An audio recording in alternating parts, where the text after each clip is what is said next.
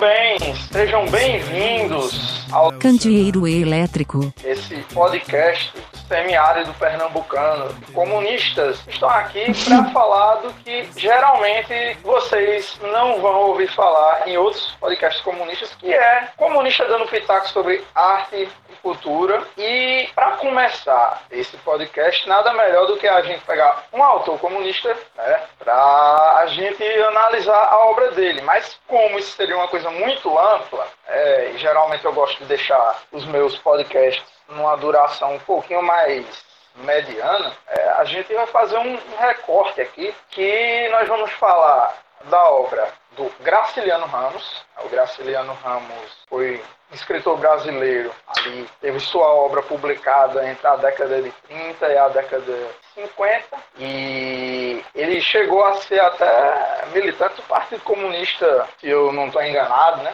Claro que eu não vou ficar aqui sozinho com vocês só ouvindo a minha voz feia, então nós temos a camarada Ohana. Se apresenta, Ohana. Oi, eu sou Rana, eu sou de São Paulo, estudante de letras e eu tenho estudado um pouco esse tema nos últimos anos e eu vou ver o que eu consigo também contribuir aí no debate. Vai contribuir bastante. Ohana, tu é militante também, né? Eu sou militante, eu fui do PCB por alguns anos, é, agora eu tô meio procurando ainda o que fazer da minha vida, mas, mas marxista, sim, sem dúvida. E eu acho que é mais ou menos por esse caminho que a gente tem que começar a, a expor aqui o nosso autor. O Graciliano, ele foi militante e, claro, um, um que a gente poderia chamar de um, um intelectual orgânico né, da classe trabalhadora. Publicou vários romances extremamente importantes mas, como eu falei, a gente está fazendo um recorte, nesse recorte a gente escolheu falar sobre a obra do Graciliano Ramos que foi adaptada para o cinema, são três obras em particular, né, que são os livros São Bernardo, Memórias do Cárcere e Vidas Secas, é, são, e foram adaptados para o cinema é, na obra de dois diretores em particular, né, o Nelson Pereira dos Santos, que dirigiu a adaptação de Vidas Secas e de Memórias do Cárcere, e Leon Hissman, que foi o diretor do São Bernardo, né, que particularmente é um dos meus filmes favoritos, então vou gostar muito de falar desse filme aqui com, com a Ohana. Mas, e aí, Ohana, tu quer começar falando de qual obra, se você quer falar primeiro do autor? Eu acho que eu quero começar a falar do ponto de vista que a gente vai partir quando a gente for entender né, a obra do, do Graciliano. Eu acho que às vezes rola bastante, não sei a palavra que usar, preconceito e julgamentos sobre quando a gente fala sobre uma estética é, marxista ou entender a obra de arte de uma perspectiva marxista. Porque por muito tempo, assim, durante o século XX, é, se teve uma ideia de uma, uma análise meio mecânica, né? Que a gente podia falar de um marxismo vulgar sobre a obra de arte. A obra de arte é um reflexo da realidade. É como se fosse rolasse um certo engessamento, assim. E de certa maneira até rola, né? Porque certos uh, autores ruins, assim, de estética, do meio marxista, eles tinham essa, essa visão mais mecanicista, né? Seria até interessante isso. algum dia a gente falar sobre isso com outras pessoas, né, aqui no podcast. Ah, eu acho bem legal também, porque essa questão já tá desde de Marx e Engels mesmo, e teve uma, várias releituras, né, que foi acabando tirando alguns aspectos que são bem essenciais na própria compreensão deles do que é a arte, do que é, do que é uma estética nessa perspectiva, né? E tem alguns autores, por exemplo, o Lukács, né, que retoma essa leitura, mas eu acho que o essencial para a gente pensar é que a, a arte, o que eles vão chamar de uma arte que toca, né, que seja uma arte verdadeira, até palavras ruins talvez, mas uma boa obra de arte é aquela que capta assim os movimentos essenciais da realidade. E o que é isso? Ela não vai falar sobre, sobre os fenômenos, as coisas que estão aparentes, mas sobre o que realmente está movendo ali, quais são as contradições. E isso é o que o Engels vai chamar de realismo e depois o Lukács vai retomar também como realismo. Porque às vezes a gente tem essa ideia, né, uma ideia vulgar do senso comum de que o realismo é, sei lá, a descrição é, de alguma coisa, mas nessa perspectiva que a gente está trabalhando, ele é como os autores, né, os, os artistas, eles conseguem é, se apropriar desse momento da história que eles estão vivendo e transformar aquilo na obra de arte. E eu acho que isso é uma coisa importante de eu, de eu estar tá falando agora, no começo dessa exposição, porque é uma coisa que o Graciliano faz e talvez seja por isso, é daí que vem a genialidade dele, né? De, de entender o momento que o Brasil estava vivendo ali, social, histórico, e conseguir passar isso para os livros de uma forma que não fosse mecânica, vulgar, idealizada, romantizada, porque também tem bastante isso dos romances anteriores, né, que vinham antes da, dessa geração dele, que a gente fala geração de 30, né? Um certo legado até de uma do que o, o Lucas vai até criticar, né, na teoria da literatura e marxismo, um certo legado de uns traços naturalistas, isso. Tendem a, tendem a mais descrever do que narrar, né? Tem até um ensaio do, do Lucas sobre isso, narrar ou descrever. Está naquele livro do, da expressão popular, né? Teoria da literatura e marxismo. Foi um livro que o Lucas publicou justamente de ensaios dele sobre literatura, que é bem interessante. E o próprio Graciliano, ele tem essa, essa proposta quando ele publica o Vidas Secas, né? Que ele, ele pretende colocar o sertanejo ali, é, explorar essa temática, mas não é dessa forma naturalista que seja é, determinista, né? Ah, ele, ele nasceu pobre, vai ter essa vida miserável e é isso, tá dado. E sem nenhuma característica, assim, é, individualizada ou às vezes sempre romantizando do, do, da forma é, é uma pessoa simples, humilde, pura, sem colocar os problemas mesmo psicológicos que, que aquelas pessoas estavam ou poderiam estar enfrentando. E outras vezes também é, falando de um lugar como se fosse superior àquelas pessoas que eles estavam retratando ali, as pessoas simples é, do sertão e tal. Então é uma preocupação do próprio Graciliano isso quando ele começou a escrever, de, de não ir por esse caminho, né? De não simplificar uma questão que está muito mais profunda e tem muitas muitas coisas, muitos movimentos ali que estão trabalhando para aquela realidade existir. Tentar totalizar as coisas, né? Não trabalhar só o fenômeno. É isso que ele tenta fazer. Por isso que eu acho que ele é um grande exemplo de realista do que a gente está tentando chamar aqui de realismo. Justamente ele é bem sucedido nesse realismo porque ele não cai nessa falsa dicotomia que se tinha na interpretação sobre natureza humana ali dos tanto dos socialistas utópicos como de autores liberais, né, que você tem aquela ideia de ah, o, o homem é o lobo do homem, ou em, porque, ou seja, o homem é mal por natureza, ou então é aquela visão russoniana, né, de que ah, o homem é bom por natureza e a sociedade por comum. É, essa, essa falsa dicotomia de, de ver a natureza humana ou como totalmente boa, e está simplesmente jogada no mundo e é corrompida pelo mundo, ou então ele simplesmente ele é já naturalmente corrompido, né? E é uma, uma falsa dicotomia, que a, a natureza humana é uma coisa muito mais complexa do que isso.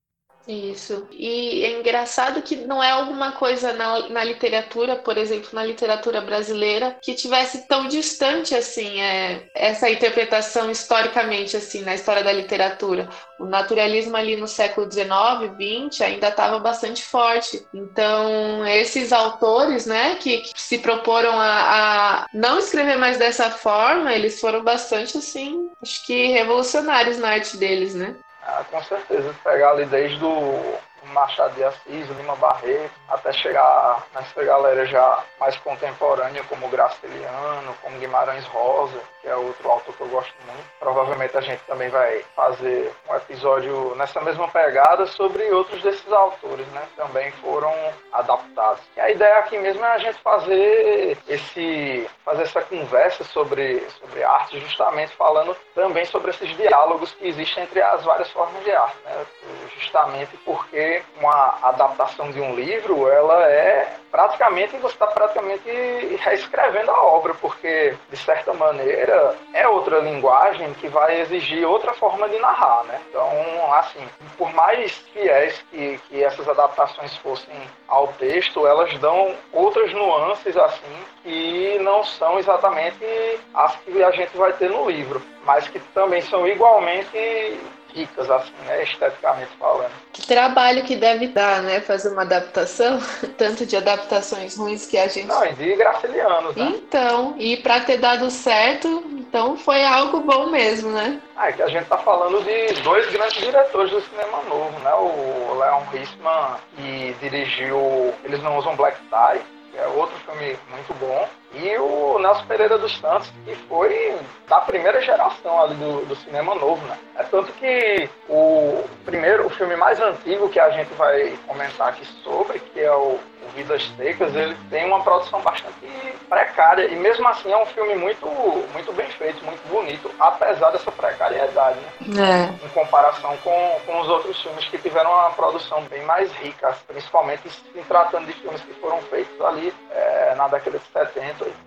Vale lembrar que foram todos é, filmes feitos dentro daquele contexto. O Vidas Secas, eu não estou lembrado agora exatamente o ano em que ele foi feito, acho que foi 63, se não me engano, o, filme, né? mas foram filmes que foram feitos dentro, daquele contexto de ditadura militar, né? O, próprio São Bernardo, que é de 1972, e o Memórias do Cárcere, que já pega ali no finzinho da ditadura militar, 84. O filme tem bastante referências políticas, né? Eles poderiam ter escolhido fazer adaptações que apagassem completamente né, esse caráter político que, que se tinha na obra do Graciliano Ramos, que ele era é. militante comunista e isso se imprimia nos personagens dele, né?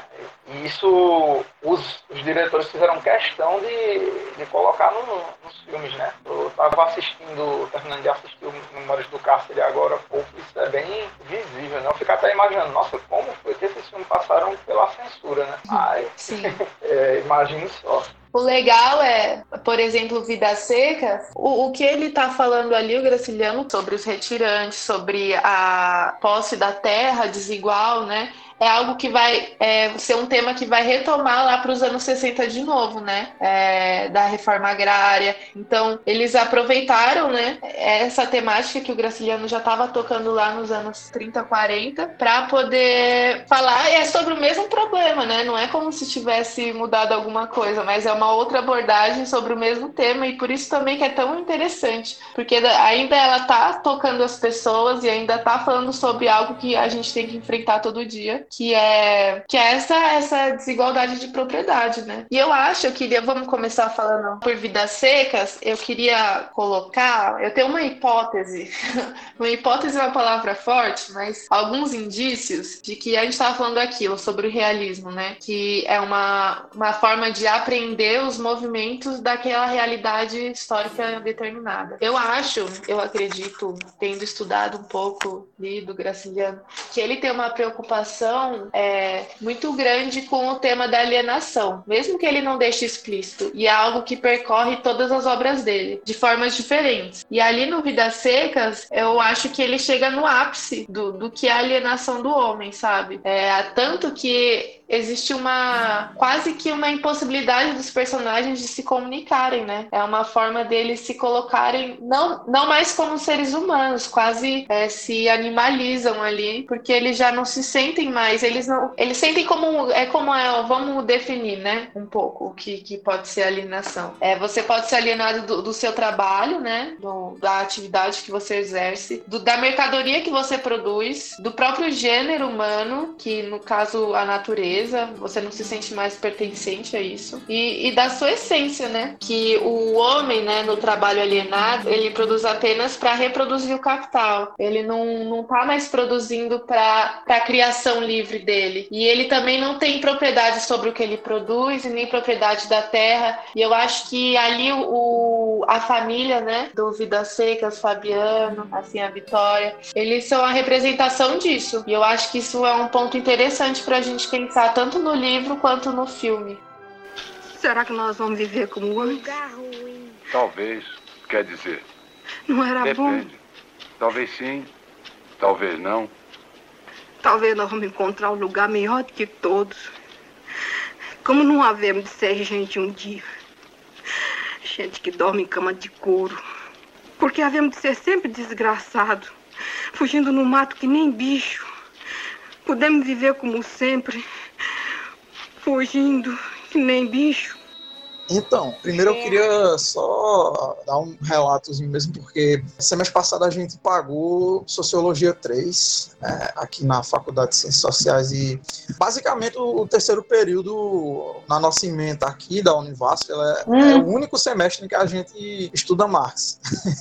é uma merda, né? Mas enfim. E, e ainda assim, é, é, só em duas, duas disciplinas, né? Que é de Teoria Sociológica 3 Teoria Política 3. E eu tive que ouvir o absurdo de um professor que já deu, inclusive, essa matéria, né, que ele é extremamente antimarxista, porque eu disse, nossa, mas a gente não estuda nenhum autor da antropologia marxista, né? Aí ele fala assim, ah, mas Marx não tem nada para contribuir com a antropologia. Eu fiquei, meu Deus, que, que, coisa absurda. Eu tenho vontade de enfiar o, o, episódio que a gente fez no AutoCast sobre, sobre antropologia na, dentro do cu dele, velho, porque ele falou um asneiro tão grande. Como é que você fala que um filósofo, um pensador da envergadura do Marx, que vai tratar de algo está estritamente ligado com a natureza humana, não tem nada para dizer sobre uma disciplina que é única e exclusiva exclusivamente sobre cultura humana, né? Mas enfim, a gente apagou essa matéria semestre passado e o professor teve uma ideiazinha meio inusitada assim de fazer a avaliação final, pedindo para a gente fazer um, um, um texto sobre sobre vidas secas. Nossa, que coincidência! Pois é, e aí a gente tinha que articular uma, um tipo de resenha do livro com, com alguns conceitos, uhum. ou melhor, umas categorias de Marx. É, e eu escolhi justamente, justamente isso que você falou, que foi a questão da, da alienação, né? Do, da alienação e da questão também da reificação, porque eu acho que uma das coisas mais, mais latentes ali na, nessa obra é justamente o processo de animalização que a alienação do trabalho causa, que, que a exploração do trabalho causa, né? Que o, o Graciliano ele consegue, ele consegue narrar muito bem ali no, no, no, no personagem do Fabiano, né? uhum. né? Porque, inclusive, até na, na narrativa, pelo fato do, dos dois filhos dele não terem nome, é, é o filho maior e o filho menor. então, eles nem sequer têm nome, as crianças. E que muitas vezes era uma coisa que acontecia. Foi, foi legal você ter dado esse, esse contexto histórico sobre a época em que o, o Graciliano escreveu esses porque eles foram escritos numa época, e isso é uma coisa interessante de ver até nas adaptações, porque o Memórias do Cárcere foi escrito depois né, do, do São Bernardo. Isso, inclusive, é retratado no filme, né? Que o, um dos soldados que prendeu o, o Graciliano vai pedir um autógrafo dele na, numa cópia que ele tinha de São Bernardo. Uhum. E são livros que foram todos escritos naquela, naquele contexto ali da década de 30, né? E a gente tem que lembrar que a década de 30 foi uma época em que o Brasil ainda não tinha uma unidade nacional muito bem consolidada. E essa realidade de ser um país totalmente fragmentado, em que as relações políticas ali eram, eram instituídas regionalmente, puramente baseada nos poderes das oligarquias, baseadas na posse da terra, né? Uma coisa que ele consegue captar muito bem na obra dele. Mas voltando para o que eu estava dizendo, é, ele consegue mostrar muito bem na narrativa dele, essa, essa animalização, tanto pela, pela forma como ele narra ali os desejos do, dos dois personagens principais, né? Do Fabiano e da sua esposa. Sim, a Vitória, seu. Que eles tinham aquela vontade, né, de ser como, como as pessoas uhum. uma vida melhor, né, do, como, como o seu Tomás, né, como os patrões, como aquelas pessoas intelectuais, só que ao mesmo tempo que eles que eles tinham aquela admiração, né, por aquelas pessoas que tinham cultura, que tinham uma qualidade de vida melhor, né, como a própria esposa fala, né, que ser gente é ter uma, uma cama de couro. Né? Você vê como isso é, faz parte do, do processo né, de, de alienação dessa, dessa humanidade. A gente deixa de enxergar a nossa humanização na, na fruição de, dos frutos do nosso trabalho, da nossa relação com outros seres humanos, da fruição também é, da arte, da cultura, para transferir isso para as mercadorias, né? O que vai me tornar gente não é eu ter uma condição de trabalho que me permita que eu possa ter tempo para viver. O que, o que vai me humanizar é eu ter uma cama de couro. A humanização não está em eu ter a dignidade de ter um descanso, de ter uma casa própria, de ter condições dignas de vida. Tá na cama, no objeto cama de couro. Né? Você, você veja esse processo de alienação justamente na transferência transferência dessa humanização para essas mercadorias. E também na animalização, porque os personagens, né, até na própria fala do Fabiano no momento da narrativa, que ele praticamente fala assim: ah, mas eu não sou muito gente. Eu tenho aqui, eu anotei. Ele não conseguir se enxergar. Pronto, aí já, já tô puxando o fio da meada para você, né? Que você tem esse processo de, de, de, alienação tão grande a chegar ao ponto de, de que o sujeito ele não se enxerga enquanto um ser humano, né, porque ele está completamente destituído de, de tudo que tem de mais básico né, para que uma pessoa possa viver de maneira digna e ao mesmo tempo essa, essa animalização se manifesta até de uma forma agressiva porque ao mesmo tempo que o personagem ele admira né, o que vai ser chamado de ah, as pessoas das letras as pessoas que têm acesso à filosofia ao mesmo tempo ele não tem paciência para esse assunto. E é uma coisa que eu fico muito muito pegando no pé de alguns militantes porque tem muita gente que às vezes fica matando algumas, alguns debates, sabe? Porque fica dizendo que ah, o povo não tem tempo para ficar debatendo essas coisas aí, não. O povo quer saber é de como é que vai fazer para conseguir botar comida na mesa, não tá preocupado é. com esses debates aí abstratos de vocês. Porra, concordo que as pessoas estão realmente mais ocupadas procurando o que comer, porque eu sei que para você se preocupar com essas questões entre aspas abstratas, que na minha opinião não tem nada de abstratas, elas são concretíssimas, né? Claro, você precisa estar de barriga cheia Quer dizer, você tem que ter condições né, de conseguir fruir esteticamente, fruir da cultura, da arte e de ter tempo de estudar e tudo mais para poder se apropriar desses debates, dessas discussões. Mas eu acho que a gente não tem que, que rebaixar esses debates a um nível que está rebaixado ao nível da animalização que o capitalismo causa na vida das pessoas. Não, a gente tem que elevar o nível de vida das pessoas para que elas também possam desfrutar disso, né, para que elas também possam participar desse esses debates, não é rebaixar a nossa discussão para o nível da animalização que o capitalismo causa, né? Eu já percebi também que essa, essa crítica também acontece ao debate sobre a arte também, porque é como se fosse uma perfumaria, né? Algo que não é tão importante se discutir, porque isso não é tão relevante assim, como se não fizesse parte, né? Fazer arte não fizesse parte do que é ser humano, né? Eu queria retomar o que estava falando sobre, sobre essa animalização. É, eu, eu anotei um trecho que ele fala assim, o Fabiano, né? O personagem personagem principal. E pensando bem, ele não era homem, era apenas uma cabra ocupada em guardar coisas dos outros. Ele pensando sobre ele mesmo, né? O que você estava falando sobre essa condição, né, que a gente se encontra como classe trabalhadora, a gente é, não, não pode se sentir li livremente ativo. A gente só pode se sentir livremente ativo nas nossas funções animais, né? De comer, é, dormir, trabalhar e pronto. E, e a gente, a, além de tudo, a gente fica ficar servo dessas atividades como única forma de sobreviver. Então não tem outra alternativa. A gente é obrigado a vender nossa força de trabalho e continuar rebaixando a nossa subjetividade, a nossa potência humana ao nível de mercadoria e continuar reproduzindo isso para acumulação do capital. Isso é de uma num nível, né, tão grotesco que leva as pessoas a praticamente leva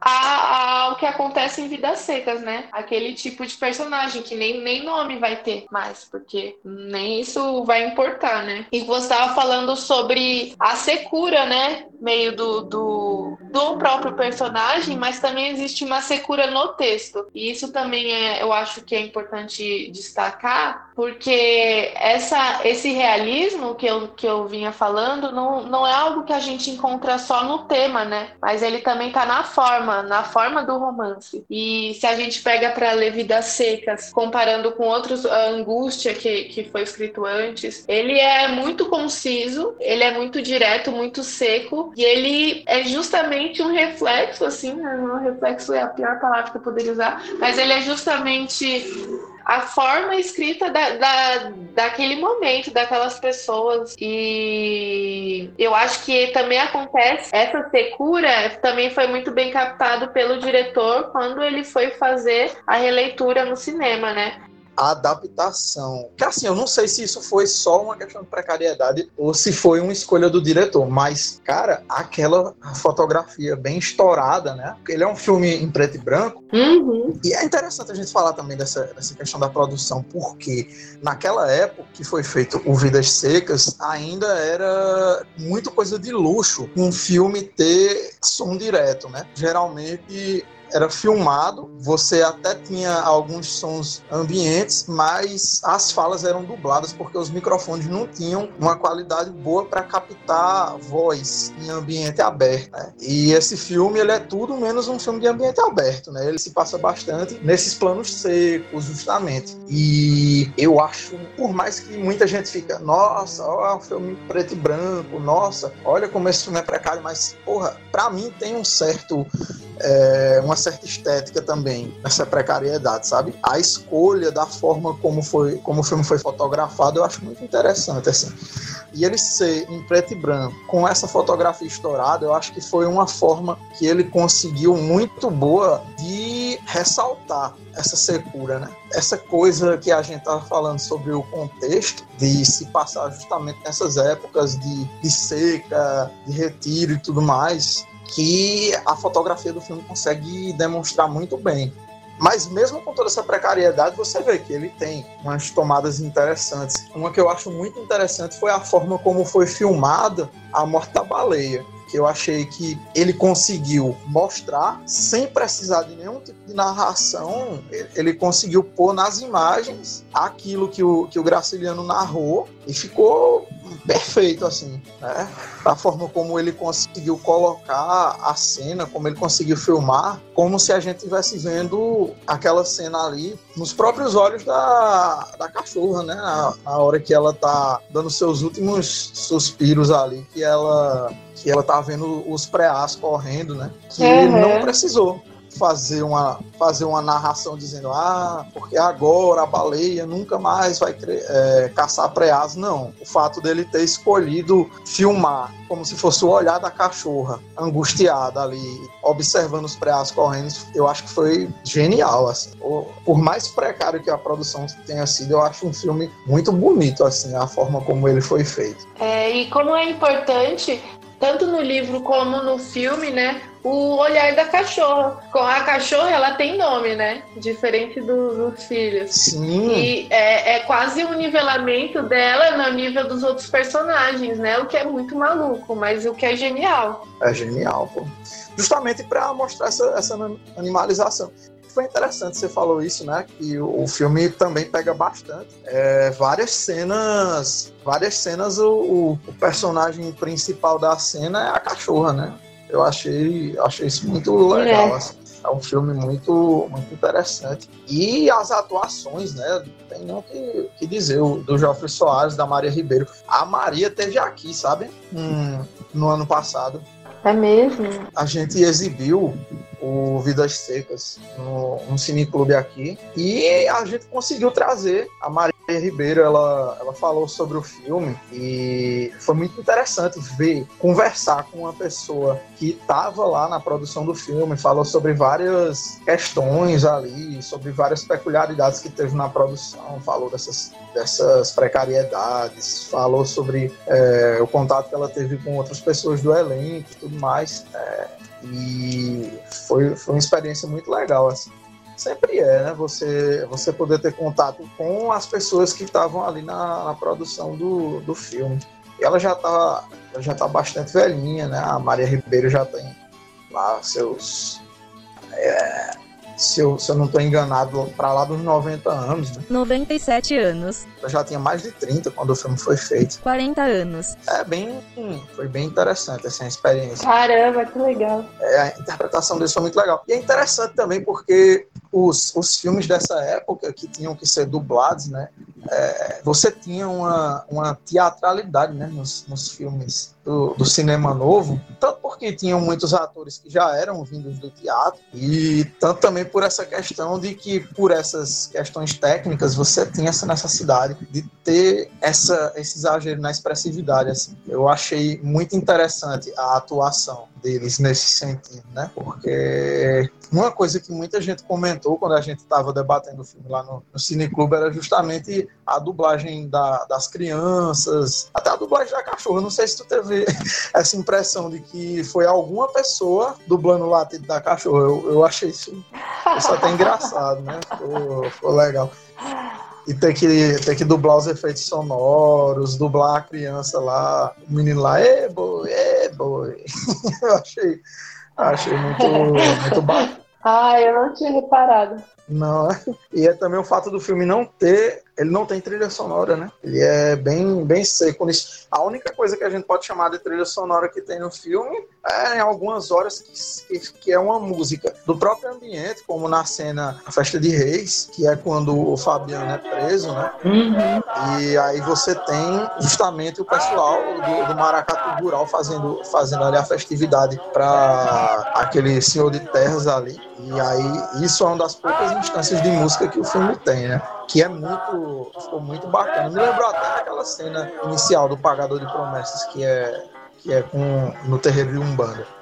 Foi bem, bem bacana assim, essa, essa cena, muito, muito legal. A cena, tudo que acontece até causa da prisão dele ali, eu achei muito bem, bem feita, assim, a forma como foi foi filmado. Justamente aquela, aquela coisa dele olhando assim, meio, meio desconfiado para as cartas, aí que ele vê que, vê que um dos caras está tá sacaneando ele no carteado ali, ele decide ele decide desistir. E aquela interpretação dele tanto ter aquela certa acuação, né, na hora que ele está sendo confrontado pela polícia, pelo, pelos patrões e tudo mais, que vai oscilando com aquela certa agressividade que ele tem da própria, da própria brutalidade que o personagem tem pela própria vida dura que ele teve, né? E eu acho que conseguiu interpretar isso muito bem. Assim. É, eu acho que o que você falou sobre o silêncio é muito importante, né? O silêncio é uma. também é uma composição ali do filme. É como as palavras que não estão sendo ditas o tempo todo não foram escritas no livro e que fazem parte da, da obra final, né? É uma forma de, de narrar sem falar, né? Esse trabalhar esse Isso. silêncio com aquela interpretação que ele conseguir transpor para o filme palavras que estão ali sem ter que usar esse recurso de narrar que eu, assim, na minha opinião, eu acho um pouco fraco. é, eu não gosto muito de narração, isso. não. Eu também acho que existem outras formas, né, de fazer isso. Com certeza. Ah, mais uma coisa que eu lembrei que você disse sobre a hora que ele é preso, né? Eu acho que esse é o momento alto, assim, o livro ele é meio, ele é meio circular, né? Dizem que você pode ler de qualquer capítulo que vai fazer sentido, mas eu, eu acho que ele, ele tem, o Antônio Cândido fala isso, defende de que ele tem um, uma sequência correta e tal. Eu acho que o momento alto é esse quando ele é preso, que é o momento em que ele vai contra tudo isso que a gente estava falando, que ele tenta colocar a voz dele, né? Uhum. E aí vai lá mais uma vez o mundo, o sistema, o patrão, a polícia polícia falar: não, não vai rolar, você vai preso. É. é. Até porque ele não sabe, né, como que ele vai se expressar. Ele não é uma coisa que não foi socializado com ele. Então, é toda essa incapacidade dele de, de poder se colocar ali como, como alguém.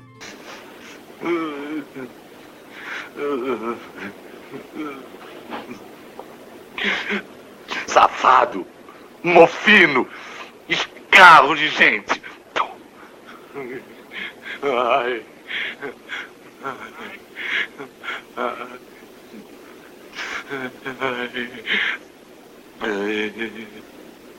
E a baleia, mãe?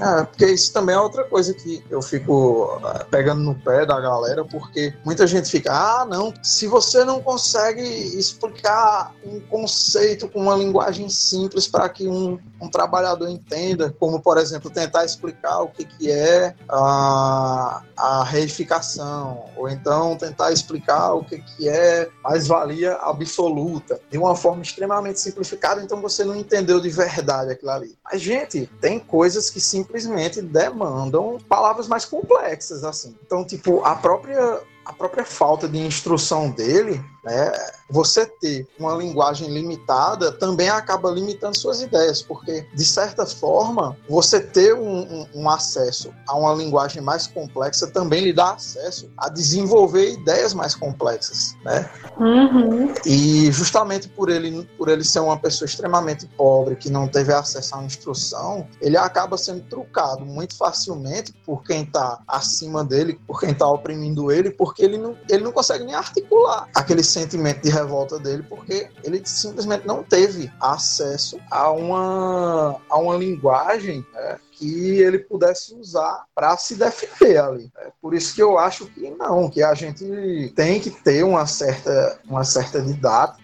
né, para não ser obscurantista também, porque o obscurantismo também é uma coisa ruim, mas a gente nunca pode também subestimar a inteligência das pessoas, né? A gente tem que sempre se valer pela, pela máxima de que todo mundo tem capacidade né, de, de, compreender uma, uma ideia mais complexa, basta você ir criando a, a, as mediações e dando as condições para que a pessoa consiga captar esse conhecimento. Né? É, não é como se fosse um, um, trabalho completamente individual, né? Aquela pessoa é muito inteligente, ela chegou nesse conceito super abstrato, complexo. É um trabalho que toda a humanidade foi, foi criando, foi construindo para a gente chegar em certas abstrações e que todo mundo pode se apropriar dessas abstrações. Não é de propriedade de uma ou duas pessoas que conseguem alcançar aquilo, né? Sabe? Entende o que eu quero dizer? Exatamente, né? É porque justamente isso, o conhecimento, como sendo resultado do trabalho, né? como tudo que é trabalho, ele é uma, uma atividade social. Não existe conhecimento que seja isolado em um único indivíduo. Até porque se, se um conhecimento fica isolado em um só indivíduo, aquele conhecimento morre com ele, deixa de ser conhecimento, né? Exatamente. Conhecimento é, tem que ser algo social. E ele é sempre é, né? E o que você falou sobre é, essa incapacidade de ter as palavras e por isso entender menos o mundo. Tem um dos filhos, né, que ele é meio obcecado, né, em descobrir as palavras, em tentar. E ele fala assim no, no romance que o menino quer aprender as palavras novas para entender melhor o mundo. E é exatamente isso. Se você não tem as palavras que você precisa, você vai te faltar uma certa compreensão, uma certa habilidade de estar, né, de existir existir como ser humano. E tem uma passagem legal que ele quer descobrir o que, que é a palavra inferno, né? E existe uma diferença muito grande de alguém que conhece a palavra inferno e alguém que não conhece a palavra inferno. O que, que isso quer dizer? Uma, toda uma, uma realidade, né? Diferente do que se cria.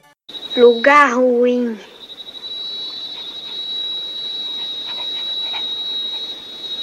Condenado.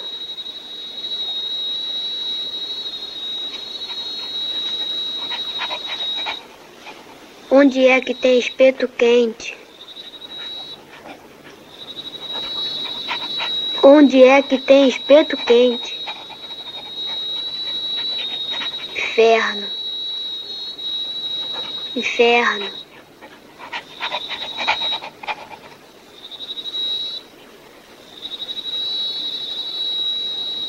Inferno. Inferno. Inferno pensa em toda a rede de conhecimentos, toda a rede de abstrações que se faz na cabeça de uma, de uma criança a partir do momento que ela toma consciência da morte, por exemplo. Exatamente. Imagina toda a série de questionamentos, toda a série é, de reflexões que é feita a partir do momento que uma criança se dá conta de que tudo que é vivo morre, né, para citar uma, uma obra aí muito famosa, descobrir que tudo que é vivo morre, que ninguém vai existir para sempre. Já tanto de coisas que, que você vai fazer refletir na cabeça de uma criança, imagine coisas que são ainda mais complexas do que o, o conceito de morte, o conceito de inferno, o conceito do que, que é a existência, sabe? Eu fico, eu fico um pouco triste assim de ver as pessoas, pessoas que são militantes, que deveriam ser, deveriam estudar para se tornarem intelectuais orgânicos da classe. É, eu, eu particularmente acho que todo militante comunista, independente se ele é um trabalhador é, do trabalho intelectual ou não, ele tem que estudar, tem um dever de estudar, porque se você pretende transformar o mundo, você tem que compreender o mundo. E para compreender o mundo, você tem que estudar, sabe? Exato. Não tem como você palpar a realidade concreta sem, sem você estar tá sempre atualizando os seus conhecimentos é, para poder captar essa realidade. Mas, enfim. Agora, falando de outra obra. São Bernardo. Tenciono contar a minha história. Difícil. Talvez deixe de mencionar particularidades úteis que me pareçam acessórias e dispensáveis. Também pode ser que, habituado a tratar como matutos, não confie suficientemente na compreensão dos leitores e repita passagens insignificantes. De resto, isto vai arranjado sem nenhuma ordem, como se vê. Não importa. Na opinião dos caboclos que me servem, todo o caminho dá na venda. Falando de, de, São Bernardo, primeiro que, assim, é um dos meus filmes favoritos, de, de todos, assim, dos meus filmes nacionais favoritos e meus, meus filmes favoritos. Eu gosto muito do, da obra do Leon Hissman, né? E esse filme em particular, eu tenho um carinho muito grande por ele. Ele tem muitas coisas assim que eu, que eu gosto a respeito desse filme, né? É, tanto a questão, por exemplo, a trilha sonora. Por mais por mais Chernobyl assim, politicamente que o, o, Caetano Veloso seja, é, eu, eu acho muito muito boa assim a, a, a escolha que o Leon Hussman fez de fazer aquela trilha sonora é, do Caetano Veloso e que simplesmente ela não tem letra, é só, são só vocalizações e, e, os instrumentos, né? O violão e tudo mais. A própria abertura do filme é com, com a vocalização do, do Caetano Veloso. Né? E se eu não me engano, foi feito. Essa, essa trilha sonora foi feita, o Caetano Veloso ainda estava exilado. Eu acho que era isso mesmo, porque, se eu não me engano, ele voltou pro, ele voltou pro Brasil só é, no final de 72 ou foi no começo de 73, né? E o filme foi realizado justamente em 71. É, a trilha sonora é bastante interessante e, né, o que dizer da atuação do Otton Bastos, né, no papel principal. E o Otton Bastos, que para quem não sabe, ele fez o papel do Corisco em Deus e o Diabo na Terra do Sol. Não, é linda. Essa cena inicial que você fala é uma coisa que você já começa o filme sabendo que, que é isso, que ele acertou. É, mas eu acho o filme também um dos meus preferidos da vida. É, eu acho lindo e eu acho que é isso. De novo, ele é, não é o mesmo, né? Agora é o Leão. Mas que ele acertou na adaptação. É, a escolha dos personagens completamente. A, a Madalena também é, é bastante boa, eu acho. Nossa, a atuação a, a personagem da Madalena é perfeita. Que, o que, que é o silêncio daquela mulher, meu Deus? O, o tanto que ela consegue transmitir só com, só com expressões assim. Uhum. É, uma, é uma atriz fantástica, sabe? Aquele, aquele filme é, é sensacional. Uma, outro, outro personagem também que eu gosto muito no filme é o do Padilha, né? Uhum. E uma das cenas que eu mais gosto é, é, é da cena que o, o, personagem principal. Agora, agora eu, eu, vou ter que parar de ser vagabundo e, e me lembrar o, o, nome dos personagens. Uhum. Porque faz um tempinho que eu vi o filme.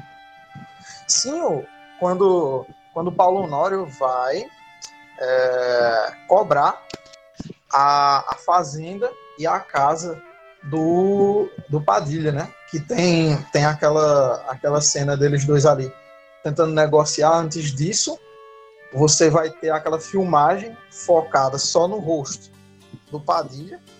Olha, Padilha, as promissórias se venceram. Eu já lhe disse que não tenho. Hei de furtar? Não posso, tá acabado. Acabado o quê? Agora que vai começar. Eu lhe tomo tudo, seu cachorro. Lhe deixo de camisa e cirola.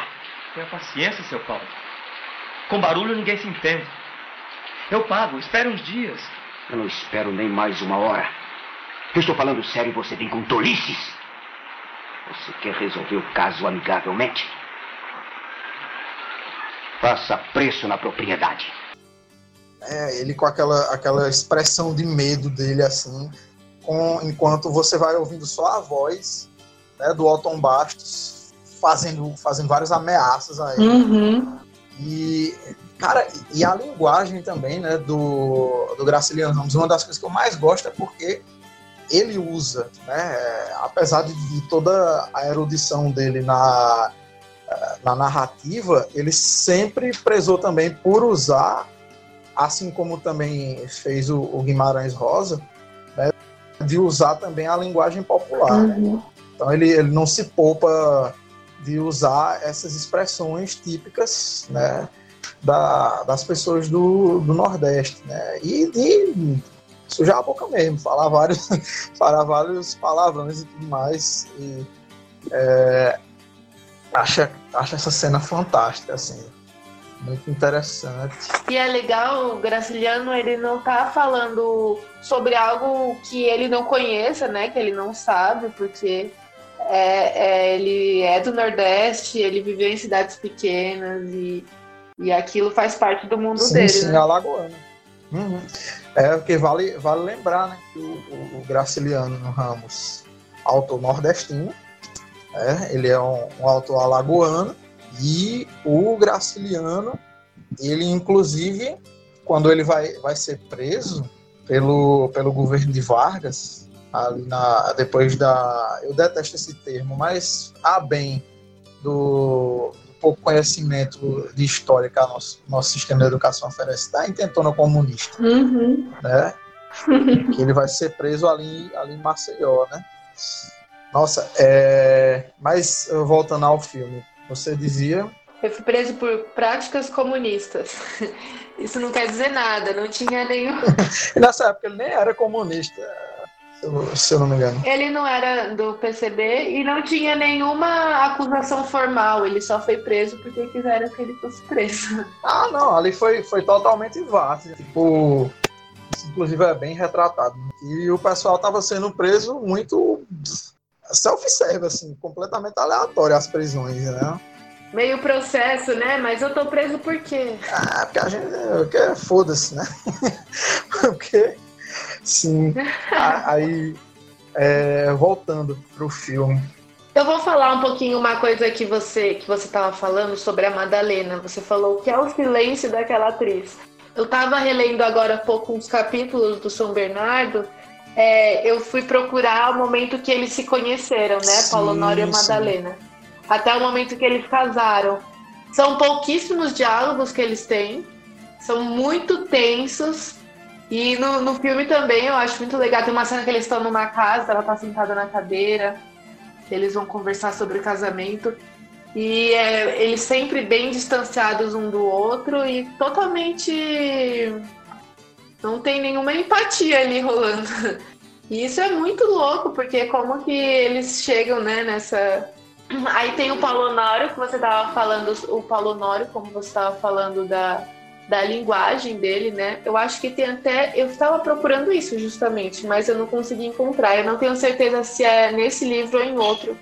Ou é no Vidas Secas que algum dos personagens, o Paulo Nório, fala: Ah, eu sou bruto porque a vida foi bruta comigo. E é justamente, justamente é, essa formação desse personagem, né? Ele, desde pequeno, ele não teve paz, ele foi obrigado a trabalhar, ele Assim como o, o, Fabiano lá do Vidas Secas, ele também é preso por um, uma coisa meio besta, ele esfaqueia um cara meio sem motivo. Então ele vai tomando esses caminhos em que a, a única razão que ele, que ele consegue encontrar para continuar vivendo é juntar dinheiro, né? É ter mais propriedade, é ter mais capital. Ele até aprende aritmética para não ser roubado além da conveniência. e aí o que, o que acontece é que todas as relações que ele vai travando acabam virando relações de negócio, né? Ele chama o casamento de negócio. Eu acho que eu preciso, eu acho que o nosso negócio tem que ser assim assado, sabe? Eu tava lendo aqui de novo. E isso é, ele vai minando, né, meio que a Madalena também, vai, vai desumanizando ela da mesma forma que, que ele foi criado, né? Até uma hora que ela vê que tá insustentável continuar daquela, daquele jeito, não dá mais para viver. De tanto que ela foi sendo podada, né? Nossa, e a forma como ela interpreta a, a deterioração da saúde da Madalena, velho, é, é, de cortar o coração, assim, no filme. Eu, eu achei espetacular, assim. É interessante porque, como é do ponto de vista dele, ela nunca chega a falar explicitamente algo. Eu estou mal, eu estou. A gente vai tendo algumas dicas ao longo do romance do filme, vai percebendo, mas é, é meio que até um pouco chocante, assim, o desfecho, né? Dela se matar. Não é uma coisa que, para ele, tá muito claro. Ele não consegue juntar o porquê que isso aconteceu. Mas depois, conforme o tempo vai passando, quando ele vai escrevendo, que ele vai tomando essa consciência de quem ele é e do que, que ele causou é, só quando ele tá escrevendo um romance mesmo, porque durante os acontecimentos a gente não consegue ter essa informação diretamente da Madalena ou de alguém que tenha o ponto de vista dela, né? Você não quer falar um pouco de Memórias do Cárcere? Sobre o filme, né? Pois bem, do, uhum. do Memórias do Cárcere, é... outra coisa que uma coisa interessante falar é que ele é do mesmo diretor do Vidas Secas, né? o Nelson Pereira dos Santos, para começar. E aí você vê que são filmes que, em questão assim de, de, recursos, eles são diametralmente opostos, né? Porque já o já no Memórias do Cárcere, o, o Nelson Pereira dos Santos já faz um filme colorido, com som direto, né? E, e também já vai ter ali outros, outros recursos para fazer a questão da cenografia e tudo mais. E eu achei que ele, eles conseguiram fazer assim uma representação da, do Brasil da década de 30 que ficou perfeita, né? tanto na questão da forma como foi é, representado o ambiente né, que eles conseguiram fazer ali, como é que eram as casas, como é que eram as prisões, os quartéis e tudo mais, a, a vestimenta né, dos, dos militares, aquela cena do começo com, com os integralistas, né, batendo, batendo de frente com a galera no, no momento que o pessoal está sendo preso depois da, da derrota da tentativa de revolução, ali nos anos 30, né? E depois você até vê eles, eles brigando no fundo, achei interessante. Agora tem uma, uma curiosidadezinha, né? Que quem fez o papel do Graciliano, que foi o Carlos Vereza, é um cara que simplesmente hoje ele é um reacionário maluco assim, né? quem não sabe, o Carlos Vereza é um, um, ator da Globo famosinho. Geralmente ele faz papel de padre, uns negócios assim. Mas nessa época, eu achei ele até, até bem parecido com, com o Graciliano, assim. Conseguiram deixar ele bem, bem parecido. Glória Pires também, ator bem no filme, achei muito boa a atuação dela. Apesar de hoje ela ser a atora de novela da Globo e de comédia ruim, né? Meu Deus do céu, ninguém merece se eu fosse você. É, já deve estar o que quantas, quantas sequências, meu Deus, esse filme? Enfim. É... Não sei, eu só vi até duas. Ah, eu, só, eu acho que eu não vi nem o primeiro inteiro. É... Mas bem, cara, tem um, um elenco fodidaço nesse filme, né? O tem o próprio Carlos Vereza no papel do, do Graciliano, você vai ter a Glória Pires no papel da, da esposa, é, Tônico Pereira, cara. Tônico Pereira, o, o Mendonça da Grande Família, tá nesse filme. É, muito, o Jovem Soares, que fez o papel do Fabiano no, no Vidas Secas, ele participa também desse filme.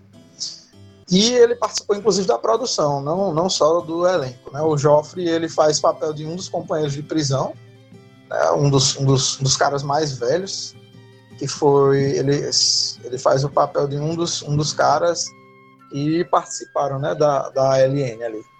É, cara, e tem aquele, aquele maluco que, que faz é, que ele faz alguns personagens do, Zorra, do antigo Zorra Total, cara, que ele, que ele faz o papel de um, um dos soldados, mas agora eu não, não tô lembrado do, do, do nome do, do, ator, mas quando você vê a cara dele e você fica vendo assim, tá assistindo um filme, e aí, você tá você tá vendo lá ele, ah, eu gostei muito do seu livro, respeito muito o senhor, eu discordo da, das suas opiniões, discordo completamente das suas opiniões, mas eu tenho muito respeito pelo senhor. Agora eu quero seu autógrafo aqui. Aí estende aquela cópia do, do São Bernardo pro, pro Graciliano autografar, né? E eu fiquei prestando atenção na cara dele. Eu disse, velho, eu já vi esse cara em algum lugar, bicho.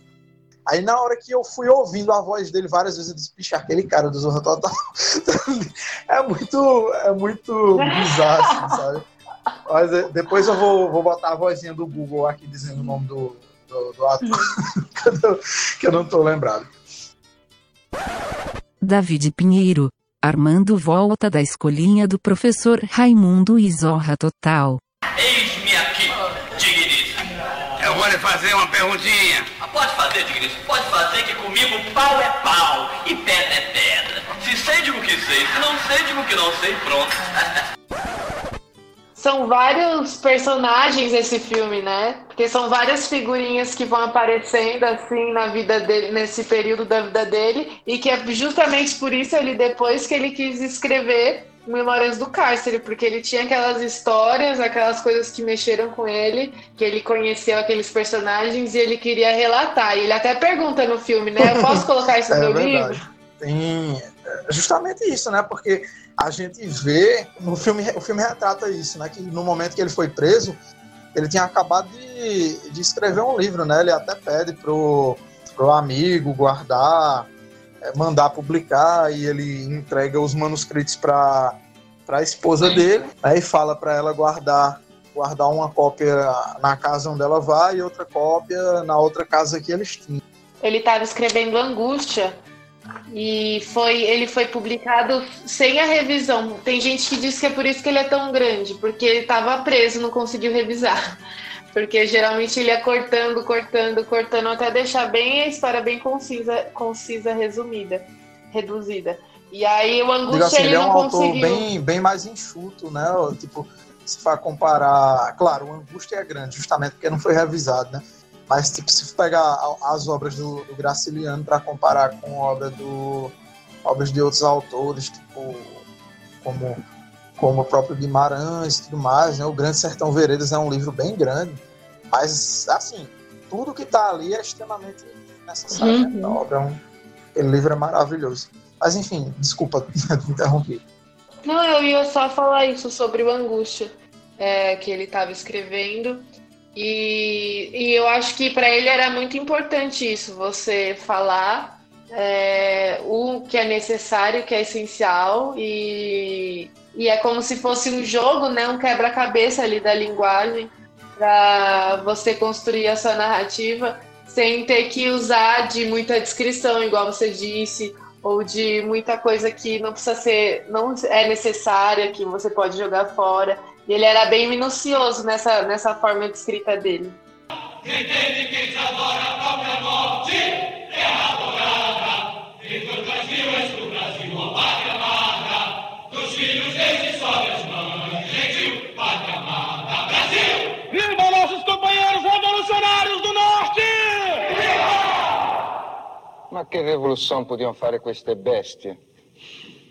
Veio fazer aqui esse fascista. Fascista? Io? Fui oficial do Bela Kun. Eu não gosto de narração em filme, só que só que no, no São Bernardo, que justamente é um dos meus filmes favoritos, ele tem na narração. Mas isso acho que tem a ver com a, a, com, a, com essa questão que você falou, de justamente como a gente, como o livro ele é feito sob a ótica do, do Paulo Honório, É, eu acho que nesse caso ficou interessante, porque inclusive consegue até é, mostrar né, a contradição entre o discurso interno da cabeça do, do Paulo Honório e aquela realidade que ele está narrando. Né? Isso, isso eu achei interessante. Uma das cenas que eu acho mais bacana assim no filme é aquela cena na, na mesa de jantar. Tem várias, várias pessoas conversando, né, tal, religioso, tal, Padilha, tá a esposa dele, tá ele, outros, outros senhores de terra, trabalhadores e tudo mais. E aí eles estão lá conversando e a esposa tá falando quase nada, assim. E ele começa a, a, a ficar. Ele cria toda uma paranoia, assim, sobre, sobre a mulher na cabeça dele, né? Que é. Não, seu Ribeiro, o senhor está enganado. Madalena procurava convencê-lo, mas não percebi o que dizia. De repente invadiu-me uma espécie de desconfiança. Já havia experimentado um sentimento assim. Quando? Quando? No momento esclareceu-se tudo. Tinha sido naquele mesmo dia no escritório, enquanto Madalena me entregava as cartas para assinar. Sim, senhor. Coluiada com Padilha e tentando afastar os empregados sérios do bom caminho. Sim, senhor. Comunista. Eu construindo e ela desmanchando. E aí você vai, ele vai ter mais. É, você pode ver que tem bastante é, alternância entre planos abertos, é, mesmo em, em planos interiores, assim, e aqueles closes né, no rosto. Até no, no Vidas Secas, né, na, na cena da prisão, quando depois que o, o depois que Fabiano leva a surra, né, e é jogado dentro da cela, que aí fica aquela cena que é só com o rosto dele olhando com aquela, aquela cara de desespero assim para a câmera.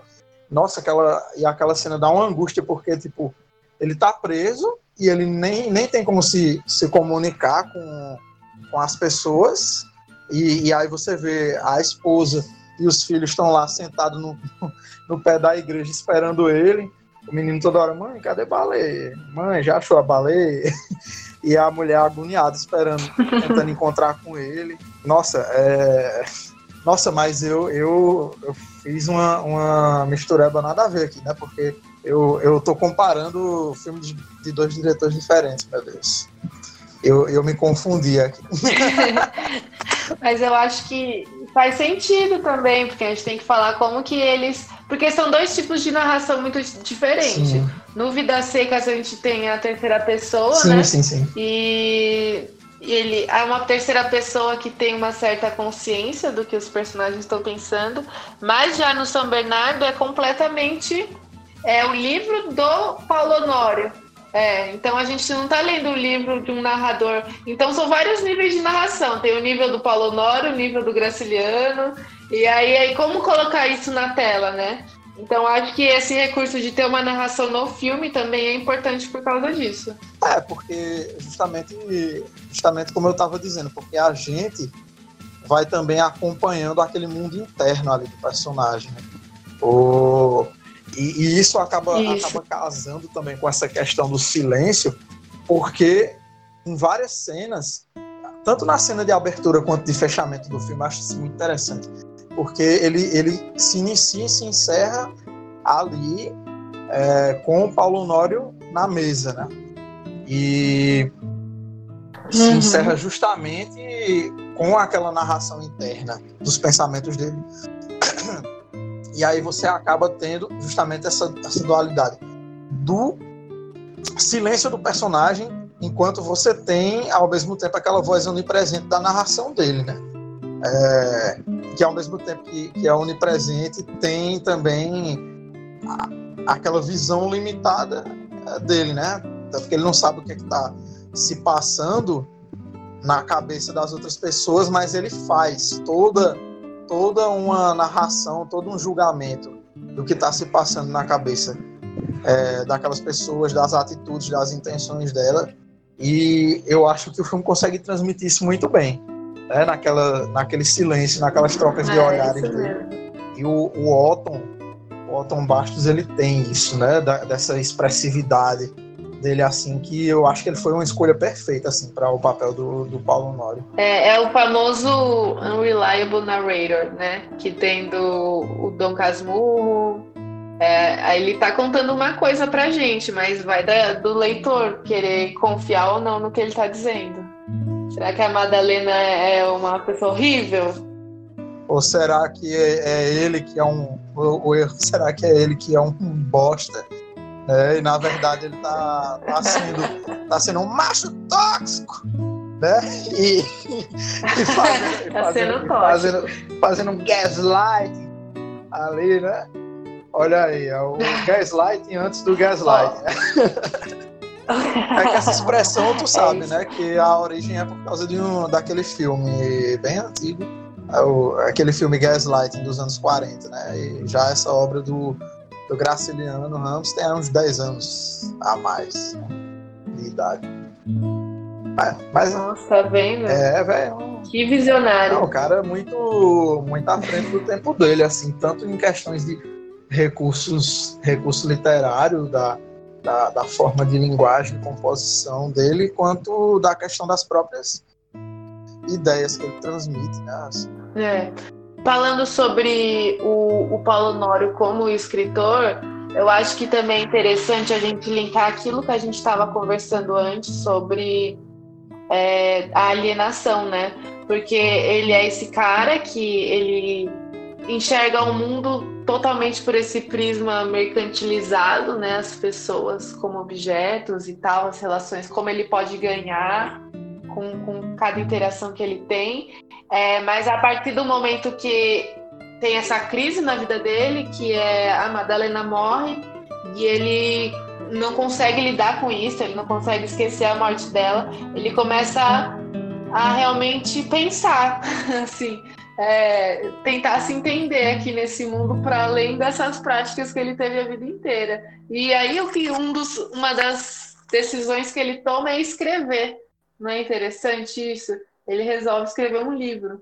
Ele começa a, a se humanizar a partir da própria escrita da literatura e de recontar a vida dele também. Eu acho que isso tem tudo a ver com o que a gente estava conversando. É rolar até uma, uma certa. Como é a palavra? Uma certa metalinguagem aí, né? Porque pode, pode até sugerir que isso tudo que a gente.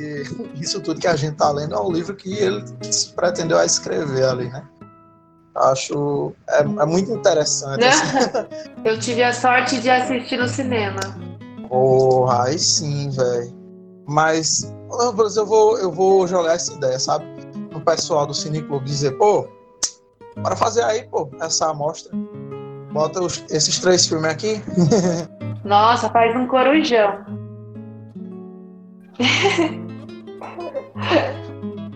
Aí umas, umas seis horas de. Demais.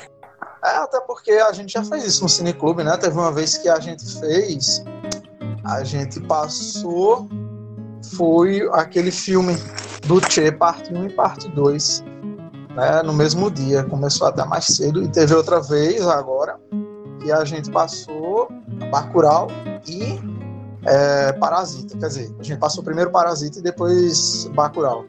Né? Foi aí suas, suas quatro horas de, de sessão. Bem, bem interessante, assim. Nossa, É, os filmaços de 2019. então, pô, ligar aí. Melhor filme internacional de 2019 e o melhor filme nacional de 2019. Como a gente tava falando, né? Os caras conseguiram adaptar muito bem o, o, o livro para os filmes justamente pelas escolhas narrativas que eles fizeram, né? Tanto do, do Nelson Pereira dos Santos, de ter escolhido de não ter narração nos dois filmes, né? De ter escolhido usar essa questão de, da expressão e do silêncio, daquele, daqueles diálogos silenciosos ali. É, conseguiram passar muito bem o que estava no livro sem precisar narrar. Tanto da escolha também de ter uma narração na- no filme do Leon Risman para dar justamente o, o caráter do, do, do narrador não confiável, né? que para a gente ter aquela contradição entre, entre a realidade e entre o que o Paulo Honório estava dizendo. Isso, isso já deu uma camada a mais para a obra, né? E é justamente essa, essa camada da, da, contradição. Bem interessante. Inclusive, eu acho que é uma, é uma experiência assim, é muito enriquecedora de você é, assistir. É, você ler um livro e ver uma, uma adaptação muito bem feita desses livros. Mas também a gente vai falar aqui em outros episódios sobre, é, sobre versões que, que são menos fiéis, mas que acabam também sendo melhores do que melhores do que o livro, né? Porque tem isso também, as pessoas têm um vício de é achar que as pessoas têm aquele vício, né, de achar que o, ah, livro o, é melhor que o filme. O livro é sempre melhor do que o filme. Mentira, gente. Tem um monte de filmes que são muito foda e que o livro é uma bosta. E também tem. É... Também tem aquela filme ruim e livro ruim, Harry é. Potter. Vai comprar briga com muita gente aí, viu? Mas eu concordo. mas eu concordo. É... Enfim, mas também assim, de ter aqueles casos em que você tem um livro muito bom, um filme muito bom, mas que eles tom, é, que, que a adaptação toma um rumo diferente, né? Como por exemplo nas adaptações que o Tarkovsky fez, em adaptações que são feitas é, dos livros do Stephen King, né? Que eu particularmente acho um escritor medíocre. É, eu acho um escritor medíocre. a galera aí que me desculpe. Eu acho ele um escritor medíocre, mas é, que tem aí umas adaptações cinematográficas muito boas, né? É, tanto que o Iluminado é um dos meus filmes de terror favoritos. Aí aqui a gente já está dando um gancho para um próximo episódio também sobre essas adaptações cinematográficas boas de livros ruins. É, já, já é uma ideia para um próximo episódio. Perfeito. É, vai ser uma, uma ideia boa. Eu acho legal a gente pensar a adaptação, é, eu acho que não tem problema a gente pensar a adaptação como uma, uma interpretação mesmo. Acho que as pessoas ficam querendo que a pessoa siga o script, linha por linha do livro, ambientação. Isso mas eu, é, é muito importante o papel do diretor ali, né, na criativo, o papel criativo dele na hora de expor aquela história. E do roteirista, até porque, tipo, o trabalho de. E do roteirista. Sim, porque é o trabalho de dirigir de roteirizar de atuar numa adaptação literária, você está praticamente escrevendo outra obra, né? Como eu já tinha falado antes. Uhum. É, só de você, só de você pensar, né, que um roteiro às vezes de um filme, ele pode ficar até mais extenso do que do que a obra literária que ele está adaptando, você já tira por aí, né? É um trabalho intelectual fodido, assim, de você fazer uma adaptação literária. Tem umas muito ruins, claro, mas não deixa de ser um trabalho bem. É, não deixa de ser um trabalho bem trabalhoso. Na falta de uma palavra melhor, assim. É, dá... Aqui as pessoas parecem que não têm ideia da dimensão que é, assim, sabe? É, do tanto de pessoas que tem envolvida na produção de um filme, gente. É, é, um, é um trabalho colossal, assim. Muito, muito foda. E a gente falar desses diálogos entre, entre essas duas linguagens é muito interessante. É... Então, se. Acho que a gente pode. Eu acho que é isso, né? É, vamos para as nossas considerações finais. É, eu acho interessante a gente é, recomendar né, algum, algum filme interessante, algum, ou algum livro, ou qualquer tipo de, de obra de arte que que a gente tenha gostado, que os, os ouvintes podem gostar também, né? E já puxar um, um gancho para o próximo episódio. E aí, você tem alguma coisa assim para alguma obra para recomendar para os ouvintes? Eu posso recomendar uma obra do próprio Graciliano. A gente não tratou aqui, eu comentei várias vezes. Do Angústia, eu acho que o Angústia é um dos melhores é, romances que ele fez e às vezes pessoas, é, não é muito lido. Então eu recomendaria que todo mundo que está só no Vidas Secas, no São Bernardo, que também desse uma lida no Angústia, que vale a pena. Eu acho que eu vou recomendar que o pessoal leia esses livros que a gente comentou aqui, claro, e veja esses filmes, mas para não ficar redundante, né, eu vou recomendar que a galera leia o, o, o Grande Sertão Veredas, do Guimarães Rosa, e não vejam o filme, porque é, assim, o filme não é ruim, mas ele é uma adaptação ruim, sabe? Tipo, eu não gostei da, não gostei uhum. da adaptação. Mas se quiser ver, veja. Mas assim, eu não, não gostei da adaptação. É, vou recomendar também para ser metalinguístico, já que a gente falou tanto sobre a adaptação cinematográfica aqui, obviamente, porque o episódio é sobre isso. O episódio do Formiga Cast, se eu não me engano, que é sobre é, as adaptações que foram feitas de Watchmen. Né? Tanto o filme quanto a série. Ah, que legal! E assim, quem gostou dessas adaptações vai sair chorando desse podcast. Porque é, até da HBO? Sim, até da HBO. O pessoal destruiu as adaptações. É, mas ouçam, porque ficou muito bom esse podcast. O pessoal tem muita propriedade assim, para falar sobre. É muito bom. Uh, ouçam.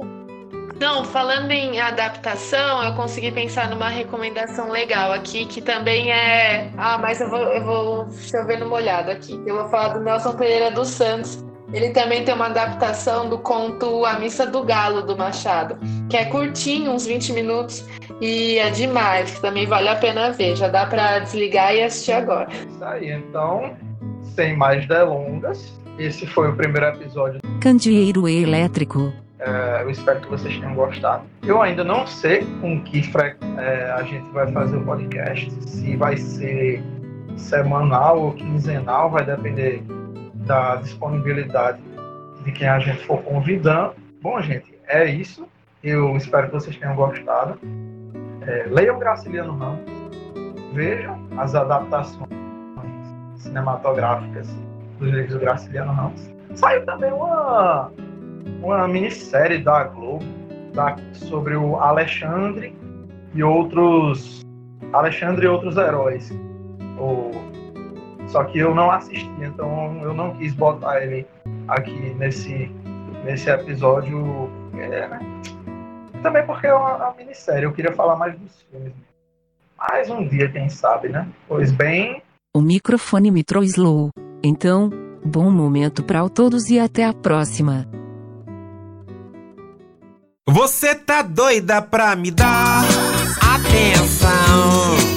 Veja o tamanho da minha intenção. Só um pouquinho desse teu olhar é combustível pra me levar pro mundo da lua. Você tá doida pra me dar. Veja o tamanho da minha intenção. Só um pouquinho desse teu olhar é combustível pra me levar pro mundo da lua. Deixa eu beijar tuas asas, eu penetrar tua órbita. Vou te levar para viver num conjunto residencial de outra galáxia. Deixa eu beijar tuas asas, eu penetrar tua órbita. Vou te levar para viver num lugar chique do espaço sideral. Esse podcast foi editado por Clamator.